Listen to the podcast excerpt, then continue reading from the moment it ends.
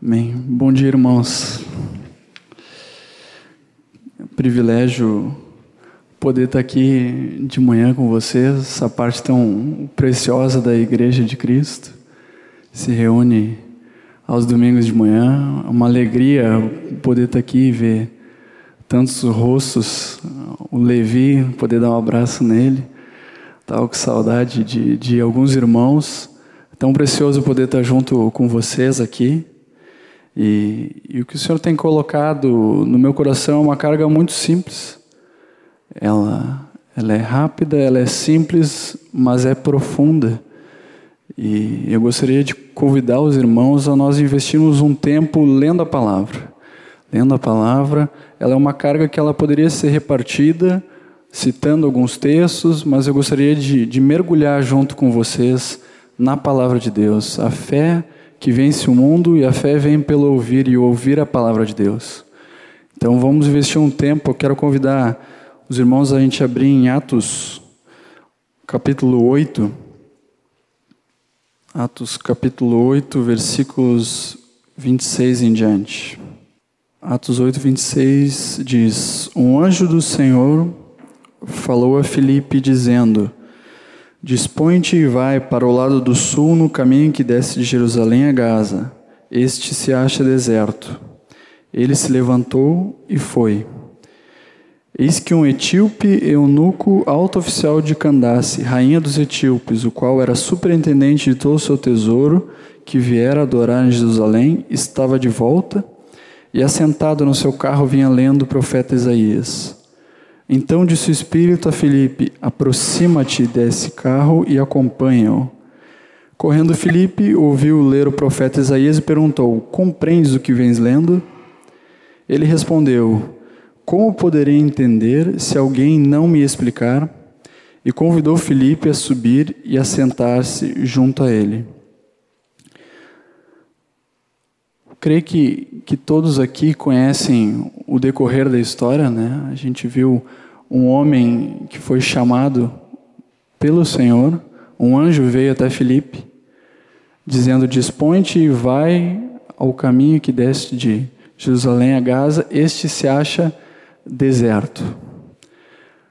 Nós conhecemos a continuidade, sabemos que estava deserto, mas Filipe foi, mesmo ouvindo que o caminho estava deserto, que não tinha ninguém lá. Essa obediência de Filipe é algo precioso e nós conhecemos o, o restante da história, né? Que lá ele encontrou o eunuco. Ele explicou, então trouxe clareza a esse eunuco que não compreendia o que vinha lendo. E esse eunuco creu em Jesus, se arrependeu, tomou uma decisão, foi batizado e na sequência Filipe foi transladado. O Senhor tirou Filipe dali e o colocou em outra cidade. Aqui a gente já vê alguns pontos importantes a respeito dessa história que eu gostaria de ressaltar com os irmãos nessa manhã. A questão da atenção de Filipe. A gente começou lendo, vendo a disposição de Filipe, mas eu queria convidar os irmãos a gente retroceder um pouco no início do capítulo 8. Lemos aonde Filipe estava quando ele ouviu o chamado do Senhor primeiro versículo fala: Naquele dia levantou-se grande perseguição contra Jerusalém, e todos, exceto os apóstolos, foram dispersos pelas regiões da Judéia e Samaria. Alguns homens piedosos sepultaram Estevão e fizeram grande pranto sobre ele. Saulo, porém, assolava a igreja, entrando pelas casas e arrastando homens e mulheres, encerrava-os no cárcere. Versículo 4: Entre mentes, os que foram dispersos iam por toda parte, pregando a palavra. Filipe, descendo a cidade de Samaria, anunciava-lhes a Cristo. As multidões atendiam unânimes as coisas que Filipe dizia, ouvindo-as e vendo os sinais que ele operava. Pois os espíritos imundos de muitos possessos saíam gritando em alta voz, e muitos paralíticos e coxos foram curados, e houve grande alegria naquela cidade. Filipe estava em Samaria quando o anjo do Senhor veio até ele. O que, que a gente acabou de ler? Qual foi o relato bíblico a respeito do que estava acontecendo em Samaria? Era um avivamento. E Filipe era a principal ferramenta do Senhor naquela cidade para que aquele avivamento acontecesse. E no meio da multidão, no meio das curas, no meio da bênção que o Senhor estava fazendo, no meio de todo o turbilhão do povo, o Felipe estava atento à voz do Senhor. Era um homem sensível, um homem que Deus podia contar com ele, mesmo no meio do barulho, mesmo no meio do povo, era um homem sensível, atento à voz de Deus. E naquela situação, Deus vem através de um anjo e fala para ele: dispõe-te e vai para o caminho que se acha deserto. Quando eu comecei a reparar nisso, eu me coloquei no lugar do Felipe e fiquei imaginando um irmão no centro de Porto Alegre, na esquina democrática, onde tem aqueles pedintes, aquelas pessoas que são coxas, que estão lá há anos, e de repente ele começa a impor as mãos e a curar, e as pessoas começam a se aproximar, e de repente aquilo ali vai para zero hora, de repente já está no jornal do almoço, e a notícia vai se espalhando, e o cara não sai de lá, e já tem 5 mil, 10 mil pessoas, e todo mundo que vem é curado. E de repente aquele homem, vem um anjo, fala com ele, diz, ponte e vai para o interior do interior do interior do Rio Grande do Sul, onde não tem ninguém. Esse foi o chamado que Felipe teve. Felipe foi chamado para um lugar desconhecido, sem saber quem ele ia encontrar. Mas Felipe, ele não era só atento, como ele era disponível. O Senhor encontrou nele um coração disponível. O Senhor nunca passa, irmãos, por cima da nossa vontade. O Senhor pede de nós um coração disponível a render a vontade, para que a vontade do Senhor seja feita. E foi isso que Filipe fez. Ele ouviu a voz do Senhor através do anjo, ele dispôs o coração dele e ele foi para o deserto. E o restante da história é que nós conhecemos, nós sabemos que Deus é soberano e Deus tinha nos seus planos salvar aquele eunuco tirar Felipe no meio daquele avivamento, onde estava acontecendo uma bênção em Samaria, e salvar a vida de uma pessoa. O Senhor é soberano, os planos deles, os planos dele, nós não compreendemos muitas vezes, nem sempre são lógicos à mente humana, porque a nossa mente é limitada, mas Deus não é.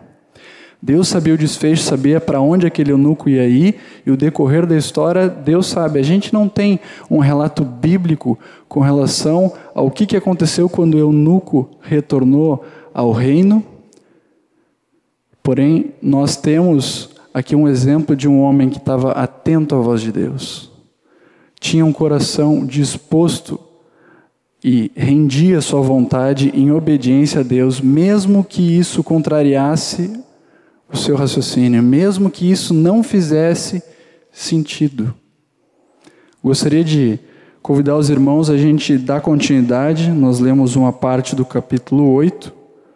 Nós vimos um pouco da história de Filipe. Filipe era um homem com um ministério conhecido, ele era um evangelista. Ele era um homem que, que, que ajudava os apóstolos, que servia os apóstolos, era um homem que chegava nas cidades e fazia diferença por onde passava. Agora, quero convidar os irmãos, nós vamos mergulhar um pouco na história de um outro homem. Um outro homem que no capítulo 9 a gente tem o único relato bíblico a respeito dele, o nome dele é Ananias. Para isso, vamos começar no início ali do capítulo 9, entendendo a história de Saulo, e daí depois vamos entrar na história de Ananias. Capítulo 9, versículo 1 diz: Saulo, respirando ainda ameaças e morte contra os discípulos do Senhor, dirigiu-se ao sumo sacerdote e lhe pediu cartas para as sinagogas de Damasco, a fim de que, caso achasse alguns que eram do caminho, assim homens como mulheres, os levasse presos para Jerusalém. Seguindo ele estrada fora, ao aproximar-se de Damasco, subitamente uma luz do céu brilhou ao seu redor. E caindo por terra, ouviu uma voz que lhe dizia: Saulo, Saulo, por que me persegues? Ele perguntou: Quem és tu, Senhor? E a resposta foi: Eu sou Jesus, a quem tu persegues. Mas levanta-te e entra na cidade, onde dirão o que te convém fazer. Seus companheiros de viagem pararam emudecidos, ouvindo a voz, não vendo contudo ninguém. Então se levantou Saulo da terra e, abrindo os olhos, nada podia ver e, guiando pela mão, levaram-no para Damasco. Esteve três dias sem ver, durante os quais nada comeu nem bebeu. Importante a gente ler esse trecho, que esse é o mesmo Saulo que no capítulo 8, nos primeiros versículos, nós vimos que era o Saulo que assolava a igreja, que perseguia os cristãos, um dos homens que causou que os, os cristãos se espalhassem, tanto que Filipe foi para Samaria. Então a gente está vendo a continuidade da história de quem era esse Saulo que tanto perseguia a igreja. Agora no versículo 10 nós entramos na história de Ananias. Ora, havia em Damasco um discípulo chamado Ananias, que ele não fala de um evangelista, aqui ele não fala de um presbítero, ele não fala de um diácono, ele não fala de um profeta, ele fala de um discípulo. Havia em Damasco um discípulo chamado Ananias. Eu penso quantos Ananias nós temos aqui, todos são discípulos do Senhor. Ananias, diferente de Filipe, ele ouviu o chamado do Senhor no seu secreto. Ele estava buscando a voz de Deus e Deus foi lá e chamou ele. Ananias chamou-lhe pelo nome. Disse-lhe o Senhor numa visão: Ananias, ao que respondeu: Eis-me aqui, Senhor. Novamente a gente vê um homem sensível à voz de Deus, sensível ao Espírito Santo, atento ao que Deus quer falar, disponível. Qual foi a resposta de Ananias? Eis-me aqui, Senhor. As mesmas atitudes, irmãos, a gente está lendo dois capítulos da palavra seguidos, e a gente precisa reparar nisso. Há uma riqueza, há uma preciosidade na palavra de Deus nós precisamos nos atentar. A gente está lendo dois capítulos seguidos que mostram dois homens com dois chamados totalmente diferentes, com as mesmas atitudes. É sobre isso que o Senhor quer falar nessa manhã, sobre atitudes. São atitudes simples que servem para Filipes e que servem para Ananias e que servem para nós, para todos nós. Então, continuando, versículo 11. Então o Senhor lhe ordenou: Dispõe-te e vai à rua que se chama Direita, e na casa de Judas procura por Saulo, apelidado de Tarso, pois ele está orando. De novo, o mesmo imperativo do Senhor: Dispõe-te e vai. Foi que Deus disse através do anjo para Filipe: Dispõe-te e vai ao deserto. Agora ele vem e diz a Ananias: Dispõe-te e vai à rua que se chama Direita, na casa de Judas encontrarás Saulo que estará orando. De novo, Deus não passou por cima da vontade de Ananias. Era um homem atento. Ouviu o que Deus tinha, viu o que Deus tinha através da visão. Agora, Deus não passou por cima da vontade dele. Deus o chamou a uma disposição, a uma entrega da sua vontade. Dispõe-te, Ananias, e vai. Ele desafia Ananias. O chamado de Deus para Ananias é diferente do de Filipe. Deus chama Ananias a ir a um lugar conhecido, encontrar uma pessoa conhecida. Ele já tinha ouvido a respeito da história de Saulo. E a notícia da conversão de Saulo não tinha chegado aos ouvidos de Ananias. Nós podemos ver isso nos próximos versículos. Versículo 12 fala: E viu entrar um homem na visão, né, chamado Ananias, e impor-lhe as mãos para que recuperasse a vista. Versículo 13: Ananias, porém, respondeu: Senhor, de muitos tenho ouvido a respeito desse homem, quantos males tem feito aos teus santos em Jerusalém. E para aqui trouxe autorização dos principais sacerdotes para prender a todos os que invocam o teu nome. Esse chamado de Deus para Ananias era um chamado específico e desafiador, diferente do chamado que Filipe tinha recebido de novo, quando o Senhor começou a ministrar essa palavra no meu coração, eu comecei a me colocar no lugar agora de Ananias, imaginando de noite, orando, buscando a voz de Deus, Deus me dá uma visão dizendo: Jonathan, vai para a redenção, sai da tua casa. Deus não mandou ele ir com outro, foi chamado diferente. Vai para a redenção encontra lá um cara que tem perseguido e tem batido nos cristãos, tem espancado os cristãos, tu vai no meio do mato lá, no meio das luzes apagadas, tu vai encontrar ele orando. Tu vai impor as mãos sobre ele, ele vai ser curado e ele vai se tornar um discípulo, um filho meu. Olha o desafio que esse homem teve. o desafio que Ananias teve de dizer sim a esse chamado. No versículo 15 a gente vê a continuidade, né? Porque Ananias questiona Deus, ele tenta entender, Senhor, mas é Saulo mesmo, é esse que eu devo ir? Versículo 15, o Senhor enfatiza de novo. Mas o Senhor lhe disse: Vai, porque este é para mim um instrumento escolhido para levar o meu nome perante os gentios e reis, bem como perante os filhos de Israel, pois eu lhe mostrarei quanto lhe importa sofrer pelo meu nome. Versículo 17 fala: Então Ananias foi, ele obedeceu. Ele perguntou para Deus, ele tentou entender um pouco melhor, mas ele obedeceu, ele rendeu a sua vontade. De novo, mesmo que não fizesse sentido. A vontade de Deus estava acima da vontade desses homens, irmãos. Isso, isso é um segredo, um segredo na vida com Cristo. Quando a nossa vontade está rendida, a vontade de Deus pode governar. E esses homens tinham uma vontade rendida. Eles não viviam mais para eles, porque se eles vivessem para eles, Felipe tinha ficado em Samaria, onde ele tinha irmãos para ampará-lo, onde ele sabia, ele conhecia a situação, e Ananias tinha permanecido na sua casa não tinha se exposto ao perigo, não tinha saído em busca de um tal de Saulo, o perseguidor dos cristãos. Mas a vontade de Deus era mais preciosa do que a vontade deles. E quando isso acontece, Deus pode nos usar. Quando a vontade dele é mais importante do que a nossa. Continuando, versículo 17 fala: Então Ananias foi, entrando na casa, impôs sobre ele as mãos, dizendo: Saulo, Irmão, o Senhor me enviou a saber o próprio Jesus que te apareceu no caminho por onde vinhas, para que recuperes a vista e fiques cheio do Espírito Santo. Imediatamente lhe caíram dos olhos como que umas escamas e tornou a ver. A seguir levantou-se e foi batizado. E depois de ter se alimentado, sentiu-se fortalecido. Então permaneceu em Damasco alguns dias com os discípulos. Eu acho uma das partes mais bonitas dessa história de Ananias, no versículo 17, quando ele entra na casa de Judas, que também era corajoso, Judas para acolher Saulo, o perseguidor dos cristãos, aquele que assolava os do caminho.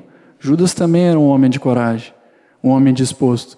Mas Ananias entra na casa de Judas, eu imagino ele batendo na porta, e ele chega em Saulo. Ele não bate na porta abre uma frestinha, vem Judas e diz: Ô Judas, deixa eu entender bem a história. É verdade isso de Saulo? Saulo está orando mesmo ou ele está querendo enganar todo mundo? É uma emboscada? Será que não tem alguém escondido? Não. Ananias era um homem de fé e era um discípulo, como nós. Mas era um discípulo atento à voz de Deus, com o coração disposto a obedecê-la. E Ananias chega e já chama Saulo, meu irmão. Ele não confere antes, ele crê na palavra de Deus. Ele sabe o Deus que ele serve, ele conhece aquele que falou com ele, porque ele tem intimidade com esse Deus. O que aquele Deus fala é suficiente para ele, mesmo que contrarie tudo o que ele tenha por lógico e por racional. Irmãos, a gente está lendo a palavra de Deus agora. A Bíblia não nos fala para questionarmos ou averiguarmos se está certo ou não, a Bíblia nos fala para crermos na palavra de Deus. Precisamos crer naquilo que ele fala. Olha o desfecho da história. Ananias foi lá, fez a parte que cabia ao homem, ouviu a voz de Deus, se dispôs e foi. E chegando lá, Deus faz o que cabe a Deus. O que é fácil, Deus deixa para a gente fazer. Uma vez eu vi isso, o pai estava compartilhando e eu reparto com vocês hoje. A parte fácil, Deus deixa conosco. Ouve a minha voz, te dispõe e vai. O difícil é Deus que faz. É Deus quem dá vista aos cegos. É Deus quem restitui o ânimo de quem estava desfalecido. É Deus quem dá entendimento a eunuco é Deus quem translada do deserto, isso é Deus que faz.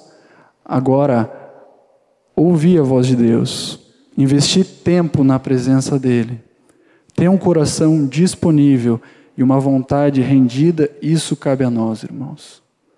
Isso cabe a nós. Esses três pontos, essas três atitudes são simples, mas olha o que Deus faz quando a gente tem essas três atitudes. A gente pegou dois capítulos da palavra. A gente poderia passar amanhã aqui repartindo textos da palavra onde Deus mandou homens e mulheres dizendo: dispõe-te e vai. A gente poderia falar de José, de Baraque, de Davi, a gente poderia falar de Jeremias, Ezequiel, o José, pai de Jesus. A gente começa, o ano está virando e os irmãos vão recomeçar a leitura anual. Reparem em Mateus quantas vezes Deus diz, através de visões ou sonhos, para José, pai de Jesus: dispõe-te e vai. Quantas vezes? Isso, irmãos, não está na Bíblia à toa. O Senhor nos chama a render o nosso coração por completo. Não basta um dia ter feito uma entrega, ter feito um, uma oração, termos sido batizados, nossa vida ter mudado, se a nossa vontade, dia após dia, não é rendida. Se seguimos fazendo o que queremos e temos de Deus as bênçãos que Ele está disposto a nos dar, teremos uma vida santamente medíocre. Esses homens não foram medianos. Esses homens fizeram diferença por onde passaram. Nós lemos a respeito da história de Ananias. Diferente de Filipe, ele não tinha um ministério conhecido. Ele era um discípulo. E é o único trecho na Bíblia que nós temos referência a respeito desse homem. Porém, nós lemos o resto do Novo Testamento a respeito de quem foi Paulo de Tarso. O fruto que esse homem teve com uma disposição, uma obediência. Irmãos, eu, eu não sei se eu sou limitado, mas a minha oração é que o Senhor toque o coração de vocês. Assim como um dia constrangeu o meu e eu comecei a sublinhar na palavra todas as vezes que aparecia disposição, dispõe-te, porque eu não tinha uma vontade plenamente rendida. Mesmo caminhando com o Senhor, mesmo em discipulado, muitas vezes nós nos damos ao luxo de não render uma parte do trono a Deus. Mas um dia eu morri. O melhor dia da minha vida. Não o dia que eu me converti quando pequeno, que eu me batizei, mas o dia que Deus me deu a revelação disso de que a vontade dele precisava ser mais importante para mim do que a minha própria vontade e que eu não deveria valorizar os meus pensamentos mais do que a Escritura diz. Eu devo crer. Nem sempre eu preciso entender. Deus me chama a crer e a obedecer o que Ele manda. Irmãos, há, há um, uma riqueza na palavra de Deus. Nós lemos dois capítulos agora, a história de dois homens. Olha o fruto que cada um deles teve. Nós lemos as epístolas de Paulo porque um dia um Ananias ouviu a voz de Deus, se dispôs e foi.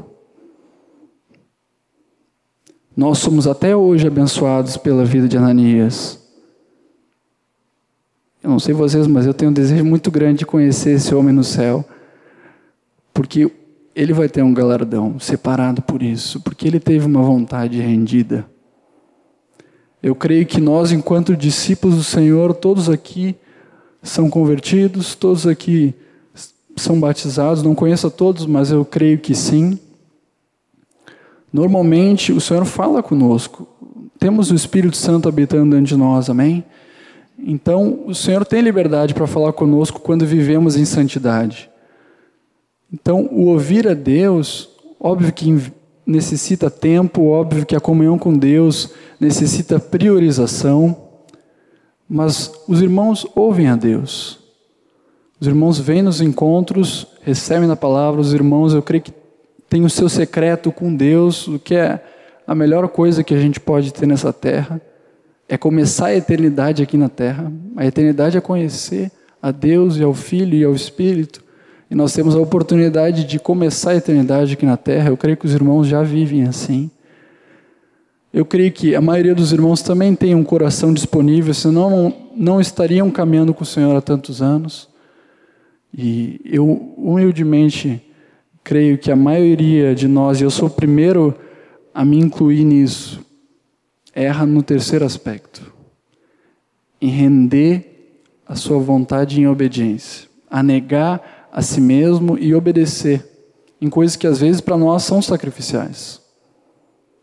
Mas se Deus está nos chamando, a gente precisa obedecer. Tem um exemplo a respeito disso que eu queria convidar os irmãos a ler. Está em Jonas, livro de Jonas do Velho Testamento, capítulo 1. Livro de Jonas, no primeiro capítulo. Primeiro versículo fala assim: Veio a palavra do Senhor a Jonas, filho de Amitai, dizendo: Dispõe-te e vai. A grande cidade de Nínive clama contra ela, porque a sua malícia subiu até mim. De novo, irmãos, a gente agora está no Velho Testamento. Um homem atento à voz de Deus. Um homem que Deus passava os olhos e via: com Jonas eu posso falar. Eis ali um homem que me busca. Eis ali um homem que está atento à minha voz. E Deus falou: Dispõe-te e vai a Nínive o pecado dela subiu aos céus. E no versículo 3 a gente vê qual foi a resposta de Deus, qual foi a resposta de Jonas a Deus. Versículo 3 fala: Jonas se dispôs, mas para fugir da presença do Senhor, para Tarsis, e tendo descido a Jope, achou um navio que ia para Tarsis, pagou, pois, sua passagem e embarcou nele, para ir com eles para Tarsis, para longe da presença do Senhor. Versículo 4 fala: Mas o Senhor lançou sobre o mar um forte vento e fez-se no mar uma grande tempestade, e o navio estava a ponto de se despedaçar. Nós conhecemos o decorrer da história. Jonas estava naquele barco, começou a dar tudo errado.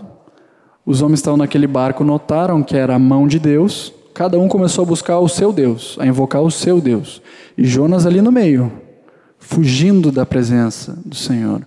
Jonas se dispôs, mas para fugir. E ele começou a fugir da presença do Senhor, mas Deus não tem como fugir da presença de Deus. Se Deus quer falar contigo, meu irmão, ele vai falar contigo. Não adianta tu fugir.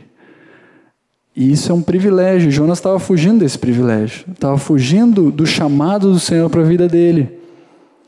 E aqueles homens começaram a notar que a mão de Deus estava pesando, até que Jonas foi identificado como o causador daqueles distúrbios e os homens arremessaram no mar.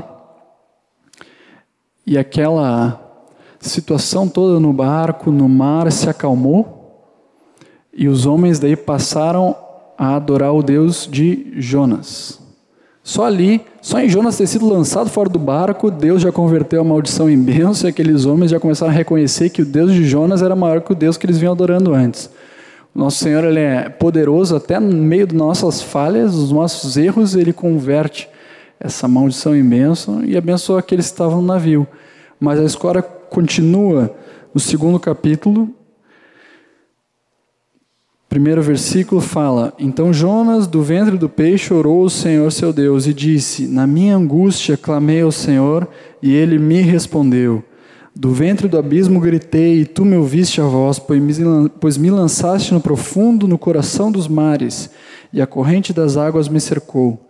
Todas as tuas ondas e as tuas vagas passaram por cima de mim. Então eu disse: Lançado estou diante dos seus olhos, tornarei porventura a ver o teu santo templo? As águas me cercaram até a alma, o abismo me rodeou e as algas se enrolaram na minha cabeça. Desci até os fundamentos dos montes, desci até a terra, cujos ferrolhos se correram sobre mim para sempre. Contudo, fizeste subir da sepultura a minha vida, ó Senhor meu Deus. Quando dentro de mim desfalecia minha alma, eu me lembrei do Senhor e subiu a ti a minha oração no teu santo templo. Os que se entregam à idolatria vã abandonam aquele que lhes é misericordioso mas com a voz do agradecimento eu te oferecerei sacrifício, o que votei, pagarei. Ao Senhor pertence a salvação. Falou, pois, o Senhor ao peixe, e este vomitou a Jonas na terra. O que, que nós vemos nesse segundo capítulo? Jonas estava fugindo da presença do Senhor. Ele tinha sido atento à voz de Deus, ele tinha se disposto, mas para fugir. O que, que nós vemos com isso? Não basta. Não basta sermos atentos e dispostos. Precisamos ser obedientes. E Deus tinha um chamado claro, específico para Jonas e importante. Deus queria que a cidade de Nínive se arrependesse. Deus estava disposto a destruir aquela cidade. E aquele homem que tinha sido chamado como profeta estava fugindo do chamado. Então Deus, na sua soberania, através de um grande peixe, deixou três dias Jonas ali pensando, gerando um arrependimento. A bondade de Deus, irmãos, nos conduz ao arrependimento. Esse peixe é bondade de Deus. Esse peixe é provisão do Senhor para mudar o coração de Jonas. E Jonas se arrependeu. Nós acabamos de ler a oração de Jonas. E o que nós lemos no versículo 8? Que aqueles que se entregam à idolatria vã abandonam aquele que lhes é misericordioso. Ontem mesmo eu estava lendo, clamando diante do Senhor pelo encontro de hoje, lendo de novo esses textos, e o que o Senhor me falou a respeito de idolatria vã, para nós que somos discípulos do Senhor, é quando nós amamos o que nós queremos fazer nós colocamos como um ídolo a nossa vontade e o nosso prazer, e isso está acima de Deus. Isso é uma idolatria vã, porque a nossa vontade, ela não converge para Deus muitas vezes. E os planos de Deus são perfeitos, a vontade de Deus é boa, agradável e perfeita, mesmo que dentro do ventre de um peixe. Essa era a vontade de Deus, porque Deus tinha um propósito. Nem sempre, irmãos, quando o Senhor vai nos conduzir pela sua bondade ao arrependimento é um momento agradável. No curto prazo. Mas no longo prazo, quando nós olhamos para trás e vemos o que passamos, sempre é boa, agradável e perfeita a vontade do Senhor. Ele que nos conduz ao arrependimento, Ele que nos constrange com seu amor, mesmo que não seja a coisa mais agradável para a alma, aquilo que a gente venha estar passando. Todas as coisas cooperam para o bem daqueles que amam a Deus, daqueles que são chamados segundo o seu propósito. Qual foi o desfecho? Jonas se arrependeu. E no terceiro capítulo nós vemos o fruto desse arrependimento. Versículo 1 fala: Veio a palavra do Senhor segunda vez a Jonas, dizendo: Olhem, olhem a preciosidade disso. Eu agradeço a Deus por ter esse segunda vez aqui porque Deus não desiste de nós. Jonas tinha errado e errado feio. Ele é um homem chamado pelo Senhor, ele tinha fugido da presença do Senhor. Não é só negado o que Deus tinha dito, não era só ter se fingido, ter tampado os ouvidos, ele estava fugindo. Ele estava literalmente indo ao encontro da vontade dele. Mas o Senhor não desistiu de Jonas, e no versículo 2 do capítulo 3 nós vemos: Deus de novo conclamando Jonas à disposição, e Deus diz: Dispõe-te e vai à grande cidade de Nínive e proclama contra ela a mensagem que eu te digo. Levantou-se, pois, Jonas e foi a Nínive, segundo a palavra do Senhor. Ora, Nínive era cidade muito importante diante de Deus e de três dias para percorrê-la. Começou Jonas a percorrer a cidade, caminho de um dia, e pregava e dizia: ainda 40 dias e Nínive será subvertida. De novo, Deus desafia Jonas. Deus separa um homem para colocá-lo no meio de 120 mil ninivitas para dizer: olha, a cidade de vocês vai ser destruída. Que mensagem bacana de chegar e compartilhar, né? Não, o teu encargo é chegar e dizer que todo mundo vai morrer. Só isso. Então, é barbada de novo, vamos nos colocar no lugar de Jonas, né? Esses homens, eles tiveram essa reação, não foi à toa. E essa reação está lá para que nós possamos aprender. As Jonas, ele passou três dias no ventre de um peixe para se arrepender, e então passar três dias percorrendo Nínive. Versículo 5 fala o resultado disso. Os ninivitas creram em Deus e proclamaram um jejum e vestiram-se de panos de saco, desde o maior até o menor. Chegou esta notícia ao rei de Nínive. Ele levantou-se do seu trono, tirou de si as vestes reais, cobriu-se de pano de saco e assentou-se sobre a cinza. E fez-se proclamar e divulgar em Nínive, por mandado do rei e seus grandes, nem homens, nem animais, nem bois, nem ovelhas, provem coisa alguma, nem os levem ao pasto, nem bebam água, mas sejam cobertos de pano de saco, tanto os homens como os animais, e clamarão fortemente a Deus, e se converterão cada um do seu mau caminho e da violência que há nas suas mãos. Quem sabe se voltará a Deus e se arrependerá, e se apartará do furor da sua ira, de sorte que não pereçamos. Viu Deus o que fizeram como se converteram do seu mau caminho, e Deus se arrependeu do mal que tinha dito que lhes faria e não o fez. Meus irmãos, do rei aos animais, todos jejuaram, todos se arrependeram. Jonas, o profeta que fugiu, foi o mesmo homem que alcançou um feito nunca antes realizado e nunca depois repetido Jonas ganhou a cidade inteira para Deus. Mais de 120 mil pessoas se arrependeram através da pregação de Jonas. Os animais jejuaram. A presença de Deus desceu a Nínive e constrangeu aqueles homens, prostrou o rei. A autoridade daquela cidade reconheceu que algo precisava mudar, que os corações precisavam ser convertidos ao Deus de Jonas. Esse foi o homem que fugiu da presença do Senhor.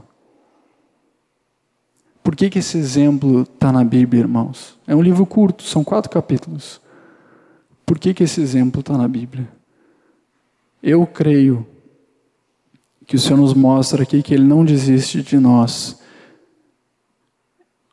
Imagino aqui que muitos irmãos já têm agido como Felipe já tem agido como Ananias, misericórdia, porque tem, tem muitos irmãos aqui preciosos, muito, muitos rostos que eu vejo aqui que são cheios do Senhor, que são homens atentos, mulheres atentas, disponíveis, obedientes. Isso os frutos dizem, não sou eu que estou julgando coração nenhum, estou olhando os frutos de vocês.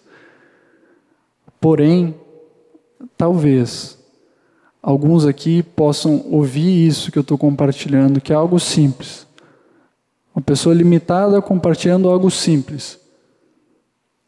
E possam ver sondar o seu coração e notar um coração de Jonas. O que o Senhor tem para dizer nessa manhã, meu irmão, é que Ele sabe que nós somos pó. Ele sabe de onde nós viemos e para onde nós vamos. Ele sabe que nós somos limitados.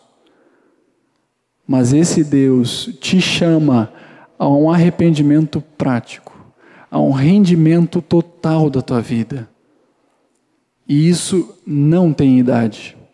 Isso serve para os adolescentes, isso serve para os jovens, isso serve para os casais, para os anciãos. A gente não sabe a idade que Ananias tinha. Sempre é tempo de cumprir a vontade de Deus.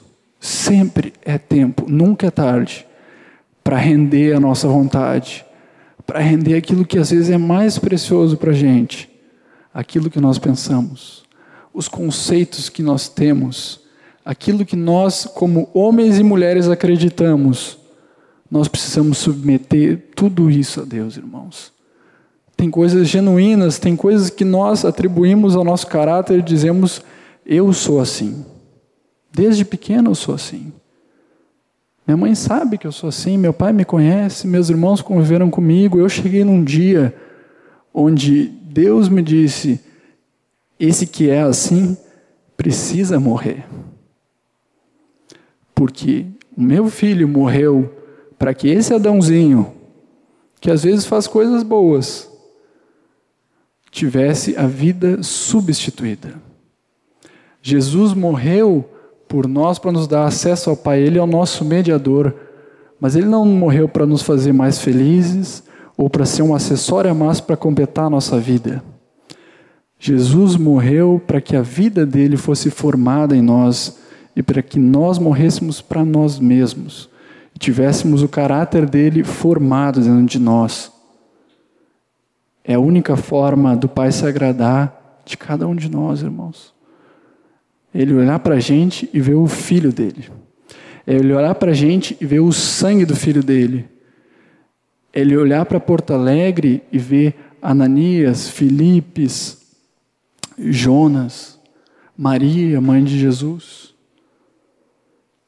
Pessoas atentas à voz dele, com o coração disponível e com uma vontade totalmente rendida a obedecer aquilo que ele falar. Eu quero animar os irmãos com essa palavra, porque eu olho para vocês e eu penso: quantos eunucos, quantos Saulos, quantas Nínives não aguardam as nossas atitudes. O quanto Deus quer fazer com cada um de nós, o quanto Deus quer usar cada um de nós. Não precisamos ser todos Filipes, mas todos nós somos Ananias. No mínimo, somos Ananias, discípulos do Senhor. Aqui eu reparti três histórias simples que falam de chamados específicos para homens específicos. Agora, todos nós, enquanto discípulos do Senhor, temos no mínimo um chamado em comum e eu quero repartir com vocês. Sei que vocês sabem de cor, mas é muito precioso ler a palavra de Deus. Mateus 28. Mateus 28, primeiro Evangelho, versículo 18. Jesus, aproximando-se, falou-lhes, dizendo: Toda autoridade me foi dada ao céu e na terra. Ide, portanto, fazei discípulos de todas as nações, batizando-os em nome do Pai, do Filho e do Espírito Santo, ensinando-os a guardar todas as coisas que vos tenho ordenado. E eis que estou convosco todos os dias até a consumação do século. Se durante o que eu compartilhava, tu pensou, Deus nunca me deu uma visão.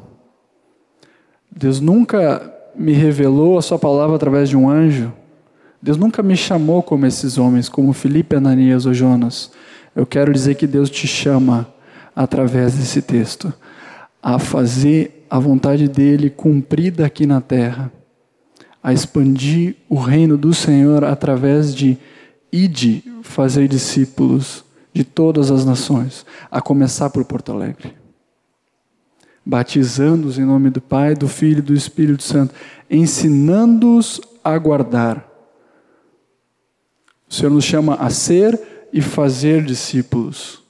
Não somente sermos discípulos, isso é muito precioso, isso é importante, uma vida bem vinculada, uma vida onde não deixamos de congregar, isso é importante, uma vida de mutualidades, Agora o Senhor nos chama na sequência a fazermos discípulos.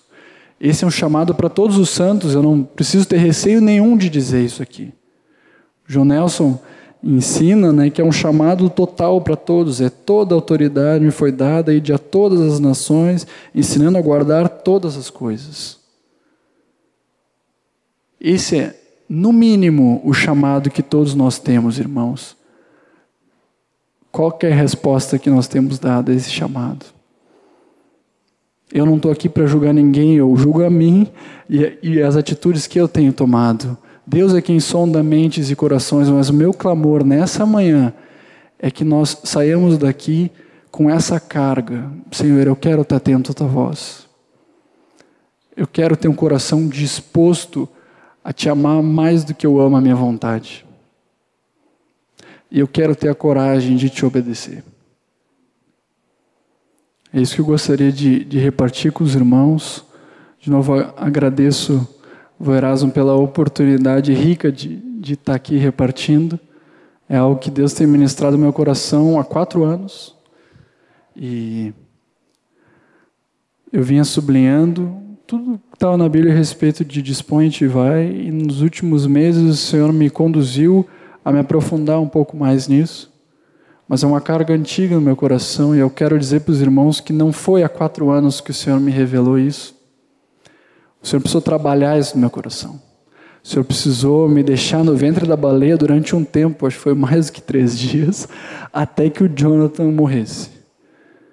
Mas gostaria de encerrar dizendo que não tem nada, nada mais precioso do que viver totalmente para o Senhor, do que ter uma vontade rendida, do que amar mais a Ele do que os nossos próprios interesses. Amém. Pai, agradecemos pela tua palavra. Senhor, põe no nosso coração esse desejo de ouvir o teu chamado e dá-nos a graça de podermos dizer sim, Senhor. Se tu falas, eu obedeço, eu vou e farei sobre a tua proteção e direção. Amém.